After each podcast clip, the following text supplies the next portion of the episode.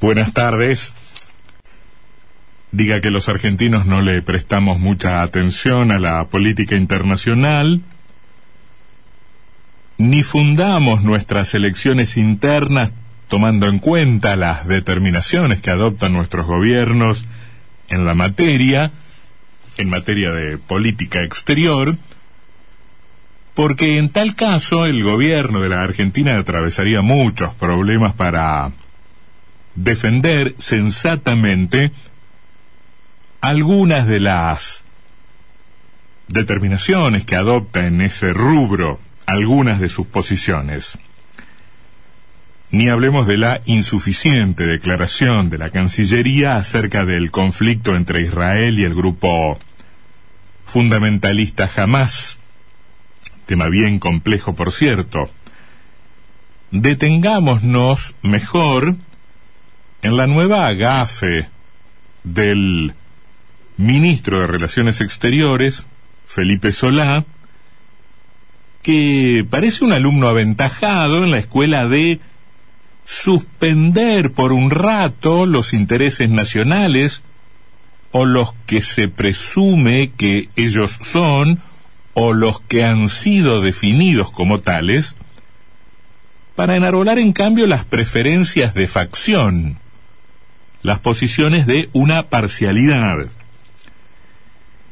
Ese error del gobierno, en rigor debiéramos decir del kirchnerismo como espacio político, no es nuevo, nada nuevo. Hay, yo diría, una larga tradición en ese sentido. Por ejemplo, mete la pata el canciller cuando, al hablar de España en el contexto de la gira europea del presidente de la República, menciona la debilidad relativa del país ibérico, o de su gobierno eh, incursionando en temas de política interna, de la política interna española. Menciona esa supuesta debilidad del gobierno, el gobierno de Sánchez. Uno se pregunta si estarán los españoles esperando que desde la Argentina hagamos análisis político local. Alude también a los resultados de las recientes elecciones de Madrid, donde los conservadores se impusieron a la alianza de centroizquierda gobernante, propinando además un muy duro golpe a las medidas de restricción de la circulación en España, hoy prácticamente abandonadas, y donde además seguimos hablando de las declaraciones del canciller Solá, da equivocadamente por rota, por deshecha, la alianza entre el Partido Socialista Obrero Español y los agrupados en Podemos, esa relativamente eh, nueva eh, construcción eh, política española surgida al ritmo de los indignados.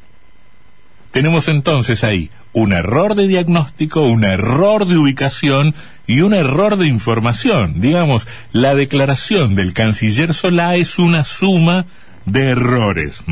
casi que no dejó equivocación por cometer. Ahora, no es la primera vez que esto ocurre en esa suerte de manía que tiene la Cancillería argentina, debiéramos decir la diplomacia argentina puesta en manos de políticos que no, no, no, no, no asumen lo que es una tradición que se supone está vinculada con la defensa de intereses permanentes de los países o intereses que en todo caso pueden ser revisados o rediseñados, pero desde un análisis que escapa a la coyuntura de hoy gana fulano, mañana gana mengano y todo cambia más allá de los matices que efectivamente cualquier administración puede tener de cualquier diferencia que una administración puede tener con eh, quien la antecede. Digamos, sobran los antecedentes de esta clase de incursiones en política interna de otros países, que en realidad no parecen entregar beneficio alguno, o en todo caso es un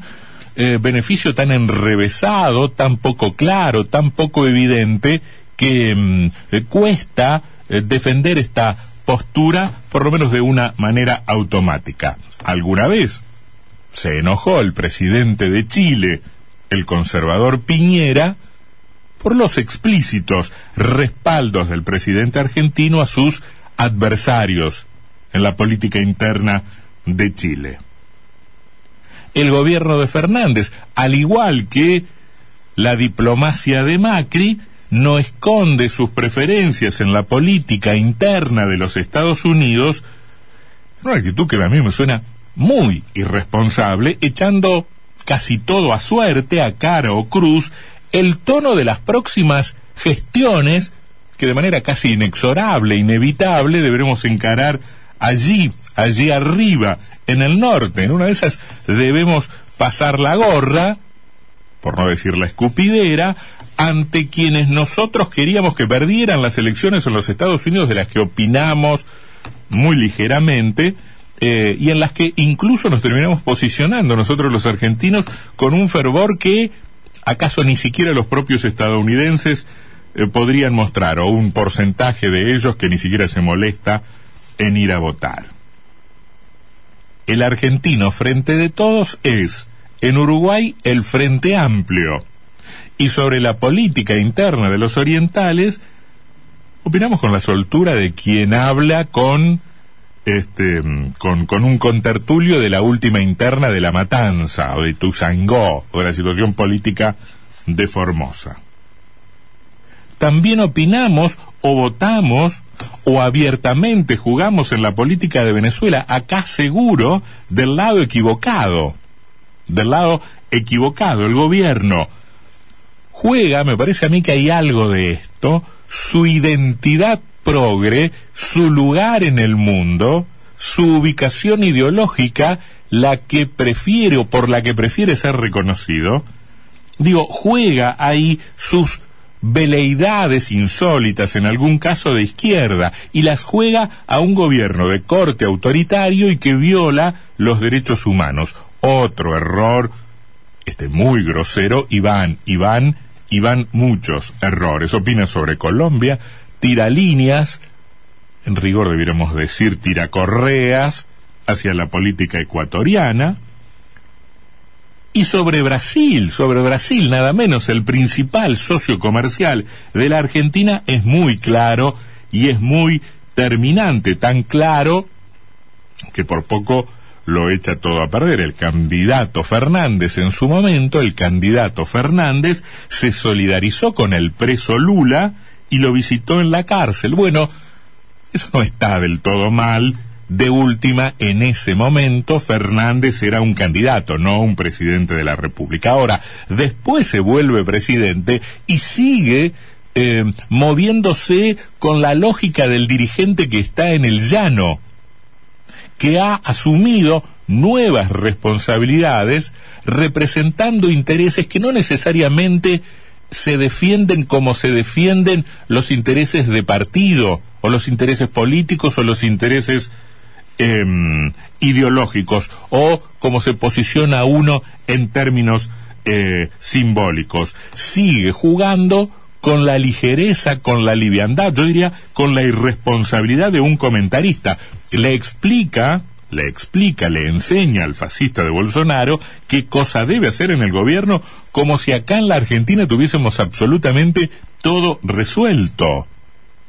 A ver, explicarle a Bolsonaro cómo son las cosas es muy oportuno para un editorialista o para un intelectual que se indigna con Em, el tenor, yo diría, cavernícola del mandatario brasileño. Ahora, o, para un intelectual o para un político que está en el llano. Eh, o para un sindicalista que tiene sindicalistas amigos en Brasil y que por supuesto va a estar parado del otro lado. Ahora es totalmente fuera de lugar para un presidente, totalmente fuera de lugar, el presidente en Opsai en, muchos casos, incursionando en muchos casos en terrenos de política interna, y no se sabe muy bien si por torpeza o por ignorancia, por una suerte de megalomanía que todo lo permite, o por una suerte de impunidad que también hace creer a los poderosos de que están facultados o autorizados o habilitados para hacer de todo o para probar de todo. Puede pensar el gobierno que en efecto, más allá de lo que digan los voluntarismos,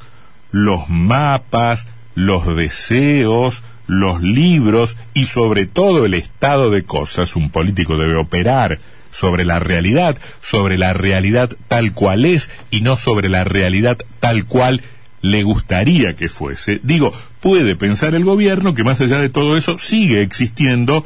la denominada patria grande y la diplomacia consiste en defender esos intereses de la patria grande que nos obliga a opinar de todo y en todos los lugares, desde el sur de Río Bravo hasta Tierra del Fuego, y no de nuestra patria más bien pequeñita, modesta,